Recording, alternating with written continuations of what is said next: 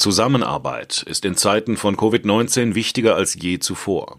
Deshalb setzt Facebook die gemeinsame Arbeit mit europäischen Regierungen, Behörden und Forschungsteams fort. So nutzt in Spanien die Weltbank Facebook-Karten zur Prävention von Krankheiten, um den Bedarf an Covid-19-Tests und Krankenhausbetten vorherzusagen. Und gemeinsam mit europäischen Regierungen hat Facebook WhatsApp-Chatbots entwickelt, die Fragen zu Covid-19 schnell und präzise beantworten. Mehr auf about.fb.com slash de slash Europe. Um über die Grenzen des Genusses und den Beginn der Völlerei, über Essen in der Krise zu reden, habe ich mich mit Vincent Kling verabredet. Der ist nicht nur Koch, sondern irgendwie auch Philosoph. Zumindest hat er einige solcher Bücher geschrieben, in denen er über das Essen, das Reisen und die Küche nachdenkt. Und äh, Vincent Kling ist Patron des Sternrestaurants Wielandshöhe in Stuttgart. Der Restaurantführer Gomio hat ihn in diesem Jahr zum Koch des Jahres gewählt. Herr Kling, wo sind Sie denn gerade? Wo erreiche ich Sie? Ich bin in meinem kleinen Atelier, wo ich Musik mache. Und sind Sie da jetzt häufiger in der Corona-Zeit? Ja, dauernd. Ich habe so gut in Erinnerung aus dem vergangenen Jahr, als ich sie mal besucht habe, dass wir in dieser, in dieser kleinen Kammer neben ihrer Küche saßen, als wir uns unterhalten haben über ihr Leben, über das, was sie alles schon erlebt haben, über das Kochen. Ähm, das Nebenan wurde so geklappert und das Tagesgeschäft vorbereitet. Das heißt, da sind sie nicht mehr so häufig in dieser kleinen Kammer. Da bin ich jetzt überhaupt nicht, weil da ist, das ist ja als Restaurant und das ist praktisch zerlegt. Also fast keine Heizung, nur die, dass nichts einfriert. Die, Ja. es ist das Restaurant, das sind die Tische, die Stühle stehen auf den Tischen, die Küche ist alles aufgeräumt, geputzt und im Untergeschoss sind äh, die Kühlhäuser, dort hat es noch so eingedünstete Linsen und Konsumé und so. Also ich halte essensmäßig noch eine Zeit lang durch und auch das Kühlhaus mit Krautsköpfen, Zwiebeln und so weiter, das wird langsam abgefespert, aber auch von meinen Mitarbeitern. Die haben da freien Zutritt und können sich holen, was sie brauchen. Wie ist das jetzt eigentlich, dass Sie, also kochen Sie jetzt jeden Tag so für sich? Weil für Gäste können Sie ja im Moment nicht kochen. Also ich habe ein Erweckungserlebnis in 42 Jahren Selbstständigkeit habe ich letztendlich noch nie privat gekocht. Also in der Küche von unserer Wohnung. Da kocht meine Frau und im ersten Lockdown war ich noch bei ihr in der Lehre, weil sie behauptet, ich könnte überhaupt nicht kochen. Das hängt gleich damit zusammen, dass ich... Ihre Frau, Moment, aber Ihre Frau ist ja selber nicht Köchin, habe ich in Erinnerung, ne? Ja, aber die weiß genau, wie es sein muss. Die ist eigentlich sehr begabt. Sie hat nur keine Lust. Aber jetzt ist man ja dazu gezwungen und dann haben wir zum ersten Mal in einer Ehe von 42 Jahren miteinander gekocht. Der Anfang war schwierig, weil ich so viel Dreck gemacht habe. Weil ein Berufskoch hat natürlich, wir haben ja allein pro Service haben wir drei Spülerinnen oder Spüler, die uns hinterher putzen. Nicht? Und wenn mir was runterfällt, kommt jemand, der hebt es auf. Und, und das war also dann für mich ganz neu, mich äh, zu disziplinieren. Also, dass man in einer, in einer Hausfrauenküche eine Zwiebel schneiden kann und die ganzen Scheiben fliegen durch die Gegend oder so ähnlich. Also, man muss auch das Tempo zurücknehmen, ein bisschen disziplinierter agieren. Und das habe ich gelernt. Meine Frau ist mittlerweile zufrieden. Ich habe allerdings für wildes Kochen vor der Küchentüre auf dem Balkon auch noch eine Induktionsplatte, wo ich richtig brutzeln kann, dass die Fetzen fliegen. Äh, Das spritzt ja dann immer so und da war dann auch immer Ärger. Das mache ich jetzt im Freien. Und was haben Sie, was war das erste Gericht, was Sie zusammengekocht haben, Ihre Frau und Sie?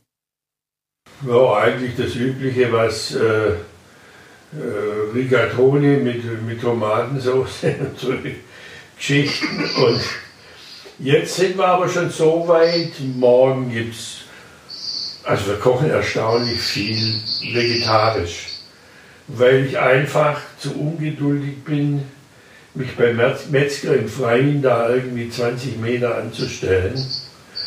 Und dann haben wir, und aber im Bioladen beim Gemüse muss man nicht so lange anstehen. Und deswegen gibt es halt Spiegelei, Spinat, Salzkartoffeln, dann äh, machen wir auch so eine asiatische Reispfanne. Also überhaupt nichts gourmetmäßig. Ganz Basics, also Rösti mit dem Spiegelei drüber und so Zeugs halt. Sie haben das in Ihrem Tagebuch geschrieben, ähm, was Sie erfreulicherweise öffentlich führen, dass Ihnen diese ganzen Gourmet-Sachen im Moment so besonders auf den Keks gehen und dass Sie zu den einfachen Dingen zurückgefunden haben. Oder vielleicht gar nicht zurückgefunden haben, dass Sie die jetzt besonders, besonders schätzen. Ja, ich bin im Grunde, ich habe schon die feine Küche ganz gern, aber die koche ich am liebsten mit Gehilfen. Und andererseits gehe ich selber nicht gerne so äh, Gourmet-Menü essen.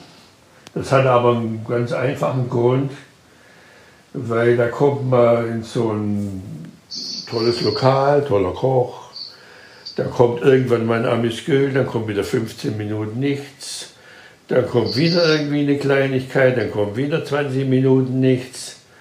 Und dann kommt wieder was, dann kommt wieder 20 Minuten nichts und nach vier Gängen sind wir eigentlich besoffen. Weil dazwischen muss man ja was trinken. Nicht? Und wir sind eigentlich keine so Nipper, sondern für mich muss ein gutes Menü in zwei Stunden vorbei sein. Und dann geht man wieder. Also Gott sei Dank sind meine Gäste oft anders, aber ich selber bin da wahrscheinlich zu ungeduldig. Und es ist ein Riesenunterschied zwischen einem Gourmet und einem Koch. Ein Koch ist ja immer Hektiker. Ne? Und da äh, gibt es natürlich, von der Disziplin her gäbe es da von Koch manches zu lernen. Und dann kommt eigentlich noch dazu, dass ich gerne das reine Aroma habe, also die, die reine Leere, die man ja auch aus Italien kennt. Also wenn, ein, wenn ich einen Rehrücken esse, möchte ich, dass der nach Reh schmeckt, vielleicht ein bisschen Wacholder, aber dann halt kein Zimt dran oder sonst was, was von diesem Rehgeschmack ablenkt. Deswegen koche ich auch, es sei denn, man macht mal exotisch, privat. Meine Frau kocht da Currys und die Tochter kommt vorbei, da geht es thailändisch, aber richtig super.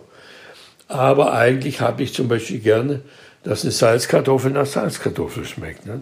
Und nicht nach irgendwas anderem. Oder dass man alles mit Gewürzen in eine Art Verfeinerung reinträgt und am Schluss schmeckt es eigentlich nicht mehr nach dem ursprünglichen, was man machen sollte. Haben Sie eigentlich das Gefühl, jetzt, also die ganzen Läden sind ja zu, aber was man eben noch machen kann, ist zum Metzger ähm, in den Supermarkt, dass das Einkaufen, auch das Einkaufen von guten Dingen jetzt so eine der letzten Sachen ist, die man halt noch so zelebrieren kann bei den Menschen. Also wenn Sie sagen, beim Metzger sind die langen Schlangen und auch im Biomarkt drängt sich's vielleicht. Also was ich so beobachte, ist, dass durch den Lockdown äh, die gute Kocherei sehr zugenommen hat. Und die Leute geben, hat, sagt man der Biohändler auch, mehr Geld aus. Und diese guten Geschäfte haben eigentlich einen ziemlichen Zulauf. Und die Leute tauschen Rezepte aus und so weiter. Und eigentlich ist ja, wenn man teure Bioware kauft und es ist kein Fleisch dabei, ist es trotzdem relativ billig. Also man kann da wirklich, äh, also wir machen also meinetwegen zwei Eier, ein bisschen äh, Hartweizenmehl dran, Teig draus gemacht, ausgewählt, Nudeln geschnitten. Und dann kochen wir die ab, ein bisschen Butter dran, vielleicht ein paar Sardellen, Würfel. Und schon haben wir ein gutes Gericht.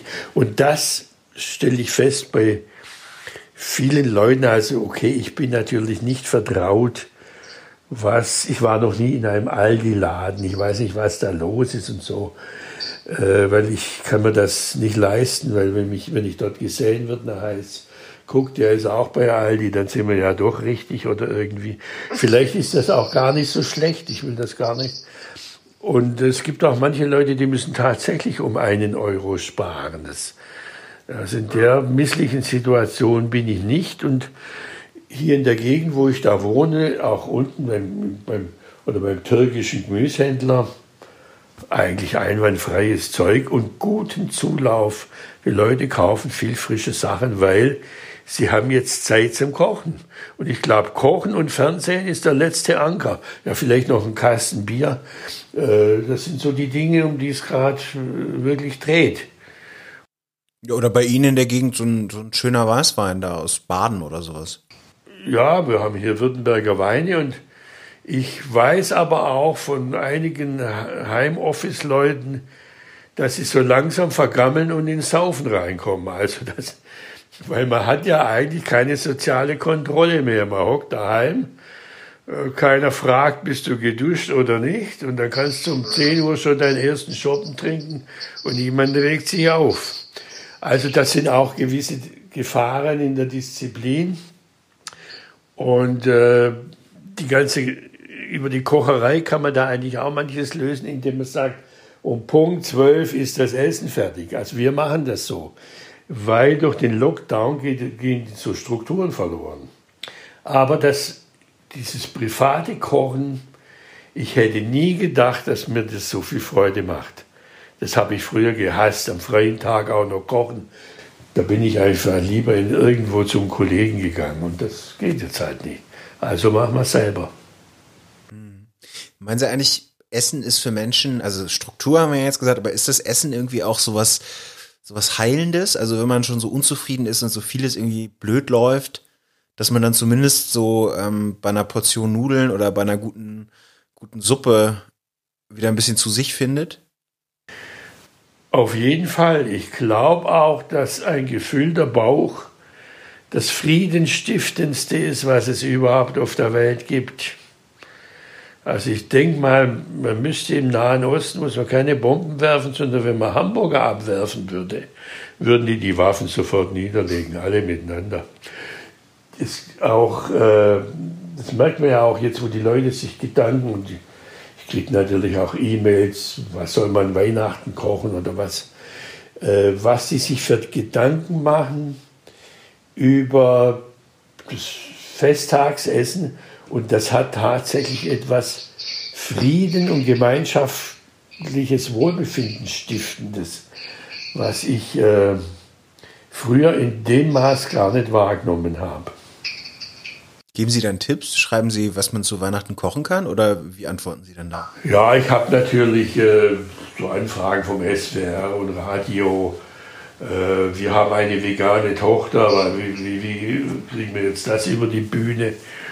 Und da mache ich mir dann schon Gedanken und komme dann auch zu ganz äh, interessanten Resultaten, weil wir werden an Weihnachten auch was Veganes machen, aber im Grunde freiwillig, weil wir halt so einen Haufen, so viel Gemüse haben. Und das schneiden wir einfach in grobe Stücke, wird mit Olivenöl in einer Auflaufform vermengt und kommt einfach in den Ofen mit viel Zwiebeln, Knoblauch. Und dann wird das immer wieder gewendet und wenn es so ein bisschen anbräunelt, ist es fertig. Und da braucht man gar kein Fleisch dazu. Man kommt gar nicht auf die Idee, dass das fehlt.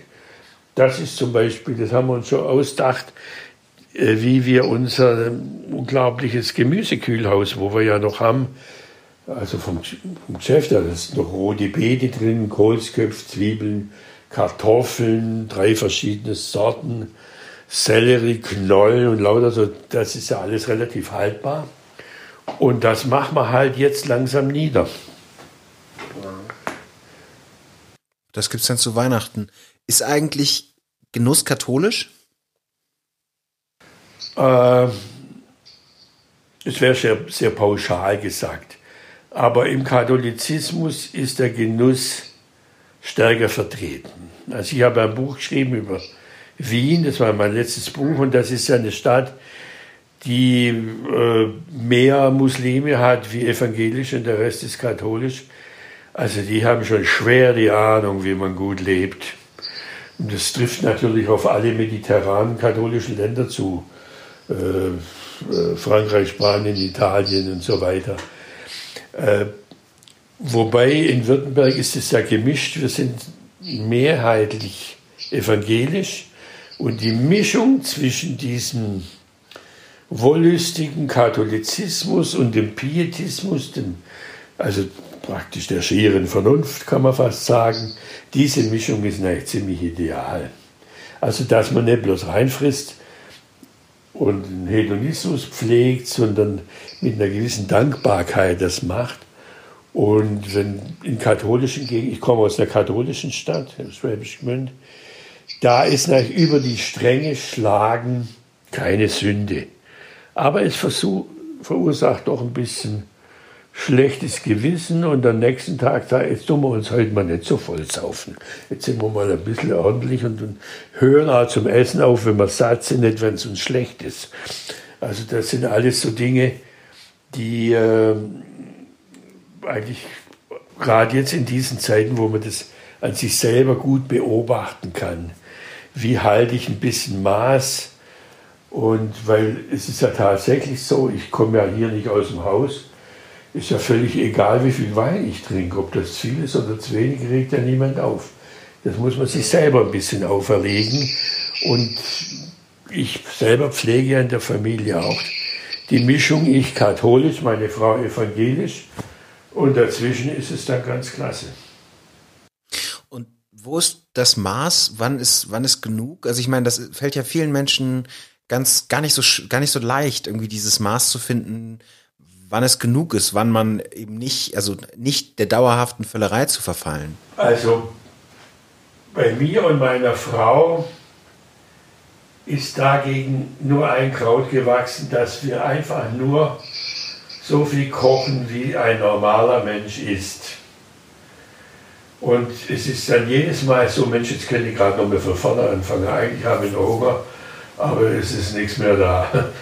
Mhm. Das ist die einzige Möglichkeit, wo wir uns dann praktisch gesund ernähren können. Wenn wir sicherheitshalber ein bisschen mehr kochen, wird das jedes Mal aufgefuttert. Das, das haben wir uns eigentlich abgewöhnt. Wenn wir also Nudeln abkochen oder ich nur mal Spätzle haben oder mache Knödel, dann mache ich vier Knödel, zwei für jeden. Also keine sechs, sondern vier. Weil wenn ich sechs mache, dann hauen wir die auch rein. Und das Ergebnis ist dann praktisch ein Völlegefühl, dass, also wenn es Mittagessen ist, brauchen wir fast bis abends, bis wir wieder vernehmungsfähig sind. Und das kann man am besten vermeiden, wenn man von vornherein fast ein bisschen zu wenig kocht. Das geht natürlich nicht, wenn, wenn, wenn man Besuch empfängt, aber das findet ja momentan sowieso nicht statt. Weil wenn man Besuch empfängt, dann muss es opulent sein, dann gelten diese Regeln nicht. Aber für den Alltag zu Hause einfach nur so viel kochen oder fast ein bisschen weniger, wie man glaubt. Naja, vielleicht machen wir da weiter. Sie sind zum Koch des Jahres gewählt worden. Ich habe mich gefreut, als ich es äh, als gelesen habe und habe mich fast ein bisschen gewundert und sie sich, glaube ich, auch, so wie ich das in Interviews gelesen habe, nicht, dass sie nicht ein toller Koch sind, aber dass sie eigentlich eher ein Mann der zweiten Reihe sind und eigentlich schon so lange dabei. Ähm, wissen Sie, wie es kam, dass Sie das bekommen haben und was ist, wenn Sie jetzt im nächsten Jahr wieder aufmachen, wird das wird das private Kochen das beeinflussen, dass Sie, dass Sie, äh, wie Sie dann beruflich kochen? Nee, da war aber vorher eigentlich schon gut aufgestellt und man darf ja nicht vergessen, ich habe 24 Mitarbeiter und ich bin praktisch, man könnte sich das vorstellen wie ein Fußballtrainer.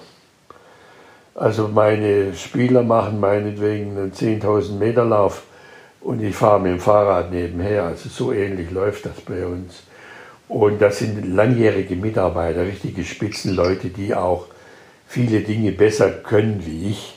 Sondern ich muss das Ganze zusammenhalten und mich hat gefreut, diese Auszeichnung, nicht, dass ich sie gekriegt habe, sondern ich habe es quasi stellvertretend für, die, für meine ganzen Mitarbeiter bekommen.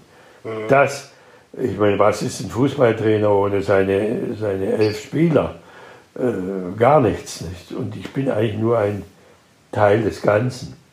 Und äh, da freut es mich halt, dass meine Mitarbeiter, das habe ich denen ja richtig deutlich gemacht, dass eigentlich die ausgezeichnet wurden. Und dann kommt noch dazu, dass natürlich mal unsere Gäste dadurch das Gefühl haben, dass sie doch in der, rechten, in der richtigen Kneipe waren. Und äh, das andere war noch, dass es eine Disziplin ist. Also zum Beispiel, ich koche des Jahres, wäre ja völliger Blödsinn nach 42, nee, jetzt bin ich 52 Jahre Koch und da werde ich jetzt womöglich Aufsteiger des Jahres, also wie peinlich, nein. Sondern ich bin dann eigentlich als Wirt ausgezeichnet worden. Und das ist das, was ich vorantreiben will. Deutschland hat unzählige gute Köche und ganz, ganz wenige gute Wirte. Was macht so einen guten Wirt aus? Leider ist es ein langer Weg, weil es ist eigentlich Lebenserfahrung. Ich glaube, guter Wirt mit 24 ist irgendwie fast nicht möglich. Also ich habe ja mit 24 angefangen und da waren ja meine Gäste mir haushoch überlegen. Ich musste ja nur die Schnauze halten, weil die, die sind in der ganzen Welt rumgekommen und ich da praktisch als Jungschnösel von nichts eine Ahnung. Da muss man einfach ein bisschen still sein.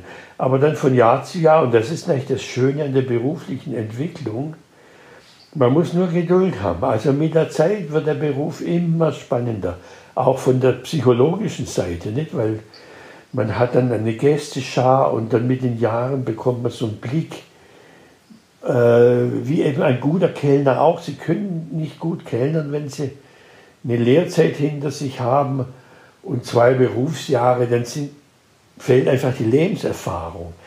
Und zum Beispiel in Wien gibt es einen guter Kellner, der ist mindestens 40 Jahre alt oder so der sieht Ihnen im Gesicht an, wie viel Geld Sie im Hosensack haben. Das weiß der. Der wird Ihnen nie eine Flasche Wein empfehlen, die Sie nicht zahlen können, weil er besser weiß, was im Geldbeutel drin ist, wie Sie selber. Das ist einfach Lebenserfahrung. Und das macht natürlich den Beruf mit den Jahren immer spannender und fast interessanter, als ich glaube, dass ich psychologisch mehr erlebt habe, wie, wie mancher äh, Psycho, äh, Arzt, Psychologiearzt oder so weiter, der könnte bei mir glatt nur in die Lehre gehen. Weil es kommt dann noch dazu, dass im, beim Essen bei den Menschen die Maske fällt. Also man sieht tief in die Leute rein und man muss das natürlich auch diskret handhaben. Als Wirt könnte ich einige Bücher füllen, was da schon passiert ist. Und das darf man halt niemandem sagen. Das muss man für sich behalten als guter Wirt, es geht die Öffentlichkeit nichts an, wer bei mir schon mal unter dem Tisch gelegen ist oder so.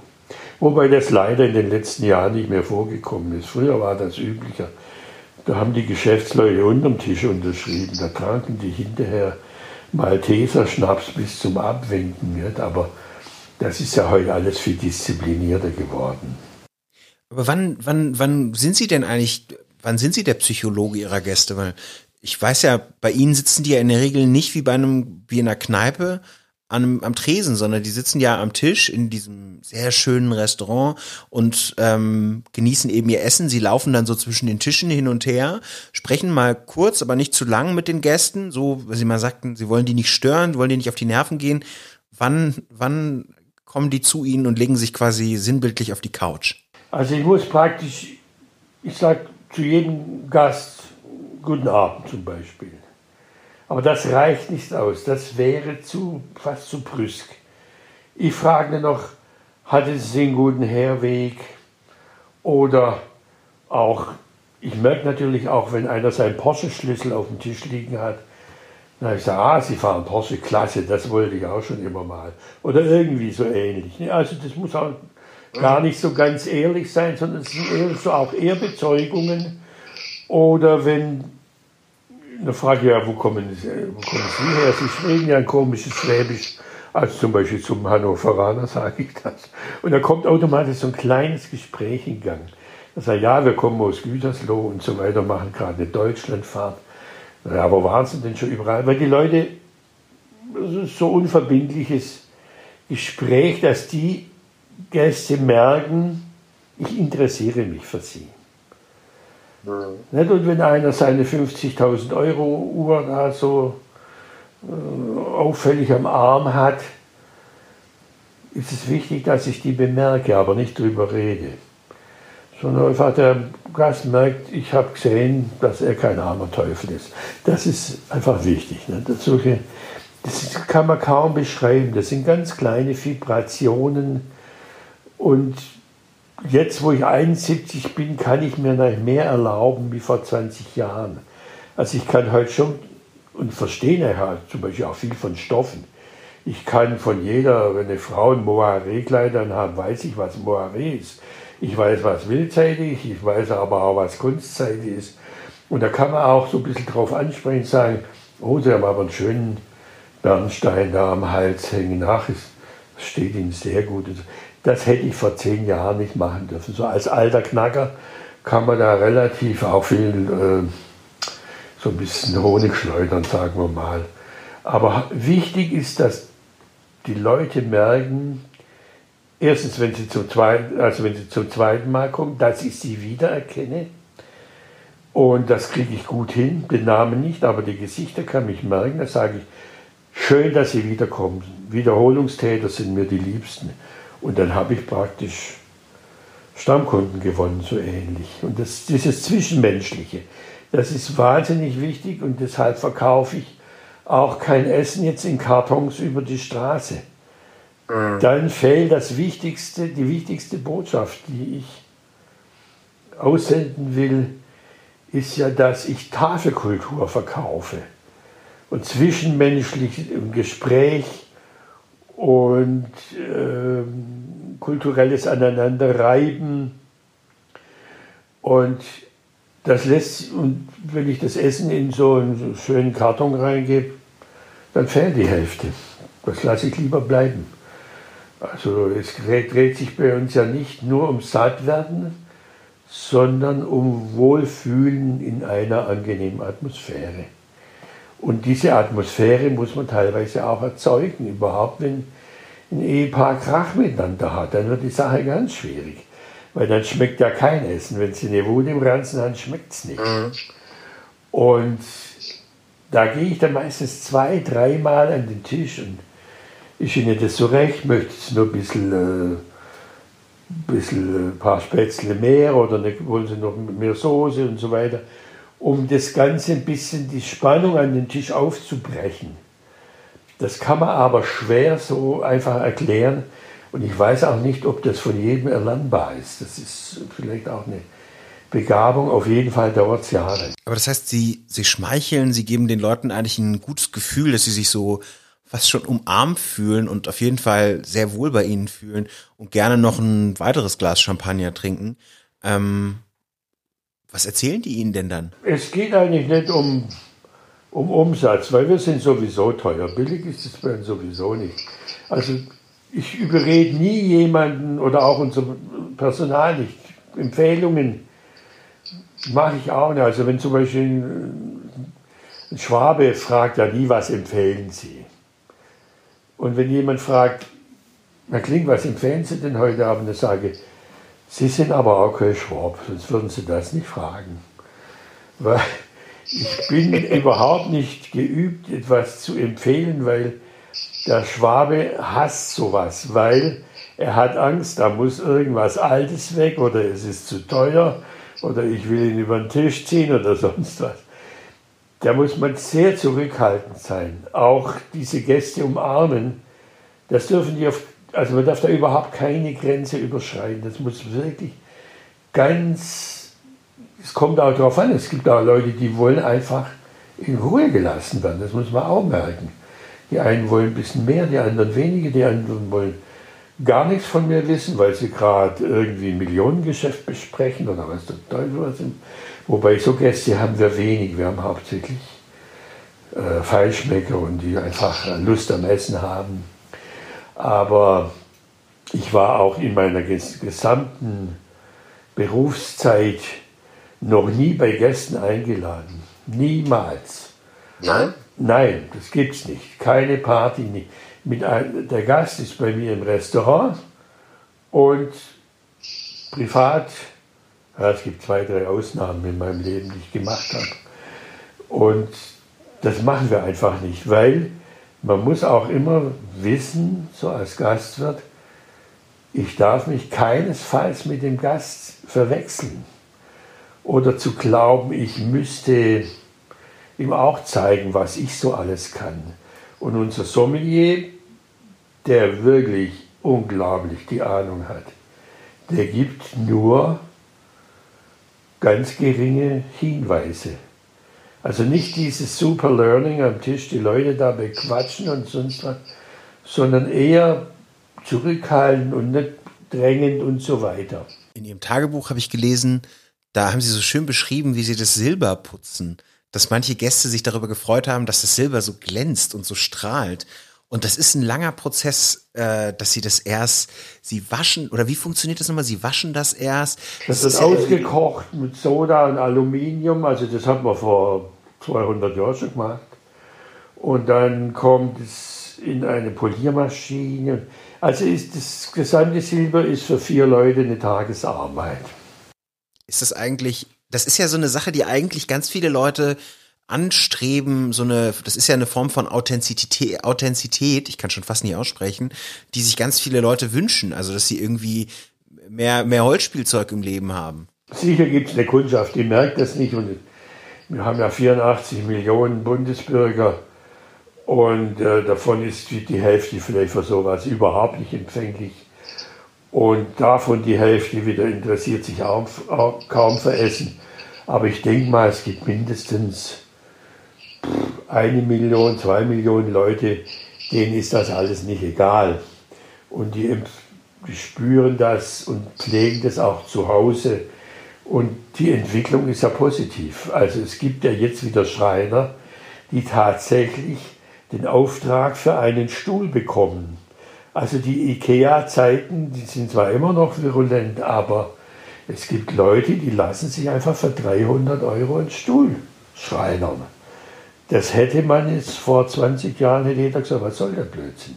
Also, und dann beim Essen ist es eigentlich ähnlich. Wenn Sie, es gibt ja schon Metzger, die, die hängen jetzt ihr Fleisch ab, dry-aged und was weiß ich, was es da alles angeboten wird in, in den privaten Geschäften. Meine Tochter hat noch so gesagt, sagt selbst, im Supermarkt gibt es mittlerweile französisches Geflügel oder irgendwie Qualitätsprodukte insgesamt ist, sind wir schon jedenfalls ein großer Teil der Bevölkerung auf dem Wege der Besserung, äh, dass man eben jetzt zum Beispiel nachhaltige Klamotten kauft und Schuhe und nachhaltiges Essen, auf die Gesundheit achtet. Und ich glaube, das hat vor 30 Jahren mit den Müsli-Studenten begonnen und heute sind die einfach bei bei der Super Kartoffel gelandet und bei Creme Fraiche und was weiß ich was. Hätten Sie jetzt eigentlich über Weihnachten, wenn nicht Pandemie wäre, wäre das Restaurant Weihnachten Silvester geöffnet? Ja, Weihnachtsfeiertage hatten wir schon immer zu. Silvestermenü, das war so der hohe Höhepunkt kulinarisch im Jahr und da haben wir auch Dinge gemacht, die wir unterm Jahr nicht machen. Also ich koche unterm Jahr keinen Hummer. Weil wenn ich einen Hummer koche, dann ist es der blaue aus der Bretagne. Der ist sehr teuer. Dann ist meine Frau aber Tierschützerin und ich bin auf dem Trip. Auch Kaviar einmal im Jahr muss reichen und erledigt. Und äh, das ist auch so unsere Philosophie. Äh, meine Frau und ich, wir lieben sehr einen Hummer. Und den letzten haben wir in der Bretagne gegessen vor acht Jahren oder so. Fertig. Muss man nicht haben. Hat mit Luxus auch gar nichts zu tun. Das ist völliger Irrglaube. Auch Gänsestopfleber haben wir im Betrieb nicht. Äh, mit normaler Gänseleber kommen wir genauso weit. Und dieser Tierschutz und beste Fleischqualität und die teuerste, das ist wieder Aufgabe des Wirts. Und deswegen bin ich halt da auch äh, ausgezeichnet worden, das zu vermitteln den Gästen, dass sie wissen, was hier los ist. Und da ist nachher ein sehr, ein sehr gutes Instrument, unsere Homepage, muss ich sagen. Sehr hilfreich.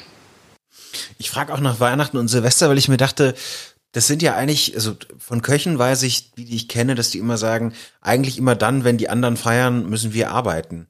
Wie ist das denn jetzt für Ihre Leute? Ähm, Sie haben ja wahrscheinlich Kontakt mit denen, dass die eben, gut, die Weihnachtsfeiertage hatten sie offenbar vorher schon frei, aber dass sie jetzt Silvester mal feiern können und irgendwie nicht, nicht arbeiten, so wie es halt eben sonst normal ist. Also, die, also meine Mitarbeiter sind eigentlich gar keine solche Feiertypen. Ich weiß gar nicht, ob das denen so arg recht ist. Ich glaube, den meisten ist recht, dass man sich dieses Jahr nicht mit der Verwandtschaft treffen muss an Weihnachten. Das ist ja auch, sagen wir mal, ein, nennen wir es einfach mal, ein Kollateralnutzen. Ne? Jede, jedes Jahr die Verwandtschaft ist ja okay, aber wenn es einmal nicht ist, äh, das hat ja auch einen gewissen Reiz. Und unsere Mitarbeiter sind schon sehr autonome Leute und nicht so von Festen und von Gaudi und Spaß, äh, sagen wir mal, infiziert. Also der Service, der trifft sich einmal in der Woche mit großem Abstand und Wintermäntel bei geöffneten Fenstern im Restaurant. Ich glaube, es sind immer, die Höchstzahl sind, glaube ich, fünf, weiß ich gar nicht. Und, und dann ist immer ein Referent bestellt, bezahlt, das organisiert meine Frau, äh, meine Tochter der irgend oder der Sommelier erzählt was über Spätburgunder oder sonst was. Und so halten wir eigentlich die Truppe auch äh, zu einem gewissen Zusammenhalt. Und wenn wir arbeiten, da haben wir ja ein Arbeitsschutzgesetz und das ist unseren Köchinnen und Köchen eigentlich äußerst lästig, weil die würden eigentlich ganz gern zwölf Stunden in der Küche rummachen, weil es so viel Spaß macht. Die muss man buchstäblich rausschmeißen, dass das Gesetz gewahrt wird. Und das ist halt das, was ich auch vorantreiben will. Die Fluktuation in unserem Beruf hängt damit zusammen, als Koch, wenn Sie jeden Tag die Tütensoße anrühren, dann macht das halt irgendwann mal keinen Spaß mehr. Und die Jugend ist überhaupt nicht faul, sondern sind neugierig. Und wenn wir ein ganzes Kalb geliefert kommen, dann wird das auseinandergenommen. Wir haben auch einen Koch, der hat Metzger gelernt, der bringt es an, den anderen bei. Und da spielt Zeit überhaupt keine Rolle. Die sind einfach heiß drauf. Und man muss einfach gucken, dass die Gastronomie, die, auch die normale die Sternegastronomie ist für die Volksgesundheit überhaupt nicht wichtig, sondern das gute Gasthaus braucht fürs Essen mehr Geld, damit sie besser kochen können. Das finde ich für die Volksgesundheit äußerst wichtig. Und in meinem Wien-Buch habe ich das gut geschildert. In Wien haben, ist einfach die doppelte Rente wie bei uns und die Kneipen haben den halben Steuersatz. Und das Essen ist einfach preiswert und der Gastronom kann sehr gute Ware einkaufen, ohne dass er pleite geht. Und bei uns muss es halt immer der billigste Mist sein. Und mein letzter Besuch in Leipzig, das, ich glaube, ich komme da gar nicht mehr hin, weil mich dann immer an dieses Toskan, paniertes Toskana-Schnitzel mit Pommes 3,80. Wenn ich, da fällt mir dann Leipzig ein und dann habe ich schon gefäschert. Wie kann man sowas machen? Und das finde ich irgendwo verheerend für den ganzen Beruf, weil Deutschland, und das haben wir im Sommer gut beobachten können, die drei Monate, hatten wir das beste Geschäft, seit ich selbstständig bin. Weil die deutsche Kundschaft hat nicht nach Afrika fliegen können oder ans Südpol oder weiß der Teufel, wo sie sich überall rumtreiben, sondern sie mussten, sie gingen auf Deutschlandreise. Da waren Leute aus aus Hamburg, aus Bremen, aus, aus Thüringen auf Deutschlandfahrt, haben einen Haufen Geld gespart und haben jetzt zum ersten Mal Deutschland kennengelernt, wie schön das eigentlich ist. Auch hier die ganzen Schwaben, wer war denn schon im Schwäbischen Wald? Keine Ahnung, sie waren, kennen je, ging selbst mir so, ich kenne in Italien äh, bald jedes Dorf und in der Schweiz und so und im Schwabenland kenne ich mich am schlechtesten aus. Und da, denke ich mal, hat man durch diesen Lockdown ein, ein gewisses Umdenken. Ich glaube, dieser Wahnsinnstourismus, also Reisen ist ja wichtig, man muss auch wissen, wie andere Völker leben. Aber das war doch alles ein bisschen übertrieben, was da in den letzten Jahren abging. Ja, vor allem kann man ja auch beim Reisen in Deutschland, also ich habe das genauso gehabt, dass ich zum Beispiel in der Eifel war und irgendwie in der Eifel gewandert bin, vorher kein keine große Begeisterung fürs Wandern gespürt und irgendwie die Mosel und diese ganzen Regionen und erstmal gemerkt, wie, wie schön das ist. Also auch wie, wie nett und wie freundlich, also ganz, ganz überrascht gewesen und dass auch Reisen in Deutschland tatsächlich, naja, inspirierend sein kann. Also ehrlich gesagt, ich war dann doch auch einmal in Griechenland, trotz Corona, und muss sagen, das war dann schon noch mal auch ein bisschen besser fast. Also am Ende ist Deutschlandreise schon schön, aber so ein sowas am Mittelmeer ist halt am Ende immer was anderes. Ich weiß nicht, wie Sie es sehen, aber also mir da ist es einfach was anderes. Es ist einfach irgendwie noch mal eine andere Leichtigkeit, die man dann hat. Ja, ich finde der Kontrast, also man darf einfach nicht orthodox werden. Das ist ja beim Essen das Gleiche. Also ich habe eigentlich sehr gern einen Rostbraten, aber wenn ich mal kein Fleisch habe, ist es auch ganz wunderbar. Oder nur Pasta. Und beim Reisen, ich war im Februar mit meiner Tochter in Griechenland zum ersten Mal, weil meine Tochter in ihrer Herbheit hat gesagt, Alter, äh, du musst irgendwie, solange noch lebst, musst du die Akropolis gesehen haben, sonst ist dein Leben verwirkt. Also bin ich mit ihr nach Griechenland und war so begeistert, auch von den Menschen. Und wir sind auch übers Land, 2000 äh, Kilometer mit dem Leihwagen, alles abgeklappert. Die, jeden Stein umgedreht, irgendwie Delphi, Mykene, weiß der Teufel, Olympia, überall rumgegurkt. Und mich hat es so begeistert. Auch diese Menschen, diese einfache Küche, die so einfach ist, dass du einfach gar nicht scheißen kannst, weil das ist so durchsichtig vom Material her klar. Tomate, Gurke, Paprika, Zack, Lamm, bisschen Innereien und diese ganzen Geschichten. Und dann dieser einfache Wein, mein Gott, der halbe Liter, zwei Euro irgendwie. Äh, der wird mir hier daheim wahrscheinlich nicht schmecken, aber ich war so begeistert, dass ich dann mir gleich in Saloniki eine Buzuki bestellt habe und spiele jetzt auch dieses Instrument. Vielleicht kennen Sie es aus Alexis Sorbas. Mhm. und dieser Kontrast, und dann kommen wir wieder heim und denken, Menschenskinder, daheim ist auch schön. Und das ist schon sehr wichtig. Also ich bin da nicht so, dass man nicht verreisen dürfte.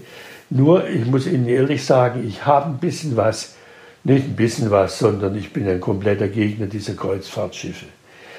Die Leute kriegen das sowieso nicht, nicht richtig mit, weil das Wichtigste am Verreisen ist die Kneipe im Ausland. Dort lerne ich das Land kennen und die Menschen. Und das Gleiche gilt für Deutschland. Und wenn wir die Gastronomie ein bisschen höher schrauben können, dann bekommen wir auch einen ausländischen Tourismus hierher. Warum fährt man denn nach Frankreich, Spanien, Italien? Hat so 40 Prozent da weg am Essen. Und wenn es halt in Deutschland nur Päckle-Sauce gibt, ist blöd. Da kann man, da kann man eigentlich da nicht richtig revisieren. Und ich habe das Gefühl, wir sind da an einer Wende. Auf jeden ja, Fall. Es ist zumindest, ich, ich habe Ihnen ja gesagt, ich war in der Eifel und auch an der Mosel und da hatte ich den Eindruck, der Wein war schon ziemlich gut. Also da kann man wirklich nicht klagen. Da war halt das Problem noch, dass diese ganzen Weinstuben, wo man dann eben mal abends hingeht, das so ein bisschen, wie Sie aus, aus Leipzig beschrieben haben, leider oft so Jägerschnitzel oder sowas nur auf der Karte sind. Das, die Weine sind ja der Hammer. Also das, was wir in Deutschland, super, was wir in Deutschland im Wein geschafft haben, auch hier in Württemberg, Pfalz, egal, Baden, Unstrut im Osten, überall, hat man im Wein eine Qualität geschafft, dass man sich vor einem Franzosen äh, überhaupt nicht schämen muss. Wir sind da, denke ich mal, im Schnitt sogar ebenbürtig. Und das Essen hängt hoffnungslos hinterher. Also ich habe jetzt vorgestern aus lauter Begeisterung war ich noch einkaufen, dann habe ich einen Rezina gekauft. Der ist nämlich in Griechenland bereits schon selten. Und der Wein war dermaßen gut, also in Griechenland auch, geht das Niveau hoch. Und bei uns hier, äh, da gibt es ja Spätburgunder, die, brauchen auf der Welt keinen Ver Vergleich scheuen. Und dann isst man dazu dann in der Kneipe ein verdammtes Jägerschnitzel, wo die Soße einfach so künstlich schmeckt, dass zwischen dem Wein und dem Essen ist irgendwie wie Tag und Nacht. Und da hoffe ich, dass wir auf einen besseren Weg gelangen. Haben Sie in Deutschland eigentlich irgendwas, um gleich zum Schluss zu kommen, entdeckt, was Sie überrascht hat, wenn Sie jetzt mehr unterwegs waren, auch in Schwaben? Also was mich wirklich überrascht hat und was für mich völlig neu war, ich habe ja in meinem Leben noch nie eingekauft. Also bei, uns haben, wir einen Großhändler für Bio, den besuche ich ab und zu, bloß das, das, mal gucken, was das so ist. Dann gibt es eigentlich den Großmarkt, dann gibt es unsere 40 verschiedene Zulieferer, Ziegenkäse, die Demeter kommen von dort her. Das besuche ich, aber in ein Geschäft gehen und Essen einkaufen, das hat noch nie stattgefunden, weil das wird dann alles angeliefert und ich lebe eigentlich vom Lokal runter. Nicht? Also man verdient ja in so einem Feinschmeckerlokal gar nicht so viel Geld. Aber wenn man überlegt, wie gut, gute Materialien wir da haben und was die in Stuttgart unten in den Feinkostläden, was das Zeug kostet, das unglaublich. Und äh, das war, und dann wie die Leute sich eigentlich gerade, ich gehe ja nur in diese Bioläden, und wie dieses Publikum miteinander umgeht. Das ist einfach was sehr Schönes. Auch maskentechnisch Abstand, alles ganz brav. Ich weiß gar nicht, woher diese Infektionen kommen, weil in meinem Umfeld, egal wo ich hinkomme, sind lauter geerdete Leute, da drängelt keiner, eigentlich viel höflicher, wie ich mir hätte ausmalen können. Das war eigentlich das schönste oder ist immer noch das schönste Erlebnis äh, dieser komischen Zeit, die wir gerade haben. Und haben Sie bei Ihren Expeditionen in den Biomarkt irgendwas entdeckt, was Sie auch jetzt noch weiter begleiten wird, was Sie noch nicht kannten? Ja, eigentlich kenne ich alles.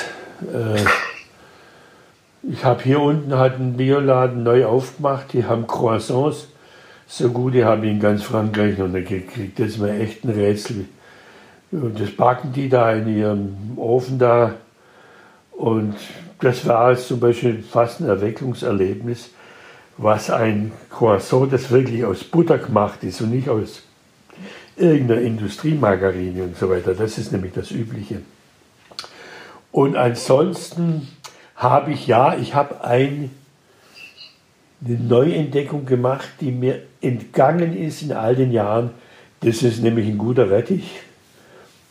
Den haben im Lokal einmal nie Rettich gehabt und vielleicht Radieschen und so. Und dieser weiße lange Rettich, dieser Prügel, mit dem man einen erschlagen kann, das haben wir jetzt immer im Haus. Das ist einfach. Und so ein Rettichsalat, dünn gehobelt, das ist so eine Jugenderinnerung von meinem Großvater, da gab es das immer. Das war eigentlich, also dieser Rettich war eigentlich die Neuentdeckung äh, dieser Lockdown-Zeit, die wir so hatten. Aber sonst äh, sind, glaube ich, die, das, was es so an Neues gibt, auch an Halbfertiggerichten, das interessiert mich ja alles nicht. Ich habe ja keine Ahnung von Pommes-Chips oder was es alles für Krempel gibt. Und ich muss sagen, Nahrungsergänzung brauche ich nicht, weil das, was meine Frau und ich und meine Tochter, was wir so zu uns nehmen, da braucht es keine Ergänzung. Das ist alles prima. Aber mich hat auch überrascht, das Angebot in den Läden. Überhaupt da oben mein Yusuf der Türke, was der in seiner, das ist eine Klitsche, die ist vielleicht so groß wie ein Wochenendhäuschen, nicht mehr Platz. Was der alles hat, ist irgendwie genial. Und das macht eigentlich richtig Freude, dieses Einkaufen. Hat er gutes Brot und dann hat er Lauch, hat er äh, Ackersalat, Biomilch, Biojoghurt, hat aber auch diesen Türkenjoghurt oder dieses Getränk da, weiß nicht, wie es heißt, so eine Art Joghurtmilch mit Salz drin. Was Ayran. Ja, genau, was die Türken dazu sind. Das sind ja Dinge, die mir nicht bekannt sind eigentlich letztendlich. Und, und ja, die größte Enttäuschung war eigentlich, ich hatte eine, am äh, Montag eine so eine Online-Lesung äh, in Pullingen und dann dachte ich auf der Heimfahrt, so ein Vierteljahr McDonalds, so ein Big Mac, das ist ja auch was ganz Fremdartiges und das liebe ich auch, aber nicht öfters. Und dann haben die gerade ihren Laden zugemacht, bis ich gekommen bin. Da war ich wirklich todtraurig. Moment, Sie essen zwischendurch schon noch, Sie essen manchmal Big Mac?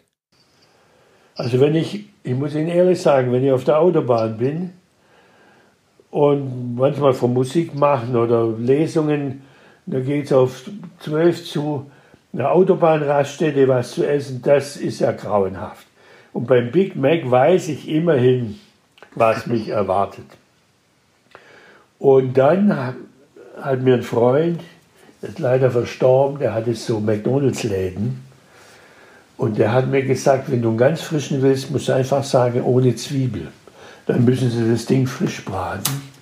Und so mache ich das immer. Und das ist gar nicht so übel.